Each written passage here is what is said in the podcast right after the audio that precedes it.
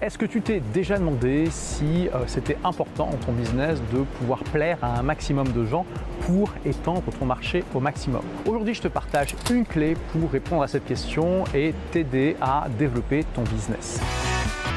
Et cette clé, elle m'a été donnée par une jeune femme que j'ai rencontrée dans des circonstances, on va dire, romantiques. Et elle m'a dit quelque chose qui m'a frappé et que je n'ai jamais oublié. Elle m'a dit, tu sais, moi je préfère être le shot de whisky de la personne qui compte plutôt que d'être la tasse de thé de tout le monde. Et ce qu'elle voulait dire par là, c'est qu'elle préférait être le shot un peu acide, un peu piquant, un peu fort que tout le monde ne va pas pouvoir encaisser pour la bonne personne, à savoir la bonne audience, le bon marché, plutôt que quelque chose peut-être de plus universel, mais aussi de plus insipide, de moins goûteux qui s'adresse à davantage de gens. C'est un excellent conseil pour le dating, mais ça s'applique aussi bien sûr au business. Car clairement, plus tu vas devoir t'adresser à un grand marché et plus tu vas devoir être lisse dans ton message, ton approche et les produits et services que tu vends. Par exemple, quand j'ai interviewé Laurent de la chaîne Trash, il a partagé à un moment dans l'interview que effectivement, il se restreint de temps en temps parce que comme il a une audience de millions de personnes, il doit être vigilant sur ce qu'il dit et parfois ne peut pas partager exactement ce qu'il pense. Moi, c'est mon père qui me disait toujours quand tu sors la tête euh, de l'eau, euh, les gens vont vouloir te la couper. Et pourtant, Laurent est l'exemple de quelqu'un qui n'hésite pas à aborder des sujets controversés comme euh, l'énergie nucléaire en avançant des arguments scientifiques. Nous, en France, on n'a que deux accidents graves un en 64, un en 80. Donc sur des vieilles centrales. Enfin, par, exemple, un truc tout con, mais euh, les gens qui posent les panneaux solaires et qui tombent. Il y a plus de morts de gens qui tombent de, de toit euh, en installant que de gens qui sont morts euh, les 30 dernières années du nucléaire. Ça ne veut pas dire que c'est forcément mal de s'adresser à une grande audience ou à un grand marché, mais il faut te rendre compte que ça demande différents sacrifices et un de ces sacrifices, c'est que tu vas devoir être fade. Regarde les grandes entreprises qui touchent des milliards d'utilisateurs comme Google ou Facebook. Mark Zuckerberg, il ne peut pas vraiment se permettre de dire ce qu'il pense parce que dans ce qu'il pense, il y a forcément des idées qui ne sont pas partagées par la majorité de la population. Et si jamais il les partageait, une grosse partie de la population qui utilise Facebook ne serait pas d'accord. Dans ces gens qui ne seraient pas d'accord, il y en a qui ne seraient pas contents par rapport à Mark Zuckerberg, qui seraient en colère, d'autres même qui crieraient au scandale. Et cela ferait qu'ils associeraient eh bien, une émotion négative avec Facebook et peut-être qu'ils l'utiliseraient moins.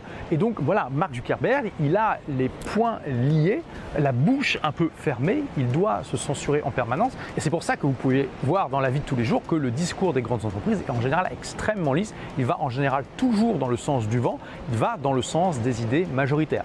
Avoir une grande entreprise réduit fortement la liberté d'expression non seulement de l'entreprise mais aussi de son dirigeant et de son fondateur. Bien sûr, il y a des exceptions. Euh, Elon Musk par exemple en est une. J'en ai parlé récemment dans une vidéo sur pourquoi eh bien, il a décidé de racheter Twitter. Et au-delà de cette limite qu'impose de grandes parts de marché, ce point de vue que m'a partagé cette personne s'adresse aussi à nous, petits entrepreneurs, qui, surtout quand on démarre, avons peur, parfois, souvent, de euh, se prendre un bad buzz, de mécontenter trop de personnes, voire même de mécontenter une seule personne.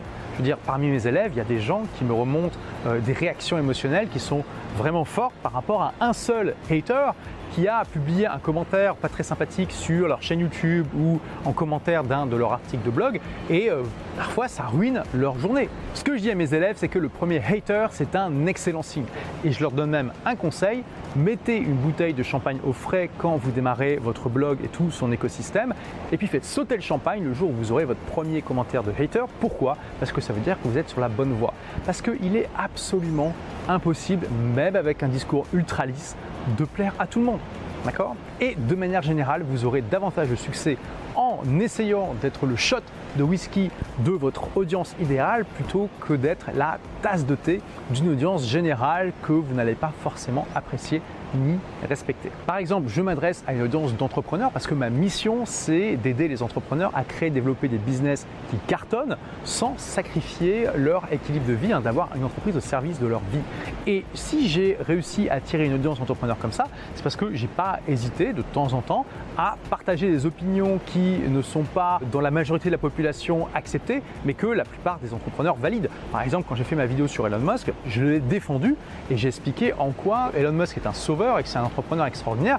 Il y a beaucoup de gens dans la population qui sont contre lui parce que, bon, j'en ai parlé dans la vidéo, je ne vais pas la refaire, mais il est riche, il est milliardaire et que beaucoup de gens ont des a priori par rapport à ça. Ça ne veut pas dire que tous les entrepreneurs sont forcément des fans d'Elon Musk, mais clairement, dans les entrepreneurs, il y en aura davantage qui vont aimer Elon Musk que dans la population générale. Ça ne veut pas dire non plus que j'ai fait une vidéo pour défendre Elon Musk juste parce que je me suis dit que ça allait résonner avec mon audience, mais simplement que justement, j'ai trouvé une audience qui était alignée avec mes valeurs parce que je n'ai pas hésité à partager des opinions qui étaient les miennes, même en sachant qu'elles n'étaient pas populaires dans la majorité de la population, et que ça, ça a permis d'attirer des gens qui ont comme moi le mindset d'un entrepreneur. Et aujourd'hui, j'ai vraiment une audience que j'adore. Hein. Je vous adore parce que voilà, j'adore vous rencontrer, j'adore vous aider, j'adore voir vos success stories et puis voir aussi toute la valeur que vous apportez dans la société parce que je pense clairement que les entrepreneurs sont des héros et qu'il y a énormément, énormément de choses dans la société qui n'existeraient pas. Je pense clairement qu'on serait encore à l'âge de caverne s'il n'y avait pas d'entrepreneurs parmi nous.